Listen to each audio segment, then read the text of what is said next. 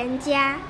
预言家在市集帮人算命，一个男人匆匆跑来，气喘呼呼地说：“预言家大师，你家遭小偷了，里面的东西都被搬光了，现在大门还敞开着呢。”预言家听了，急忙忙便往家里去。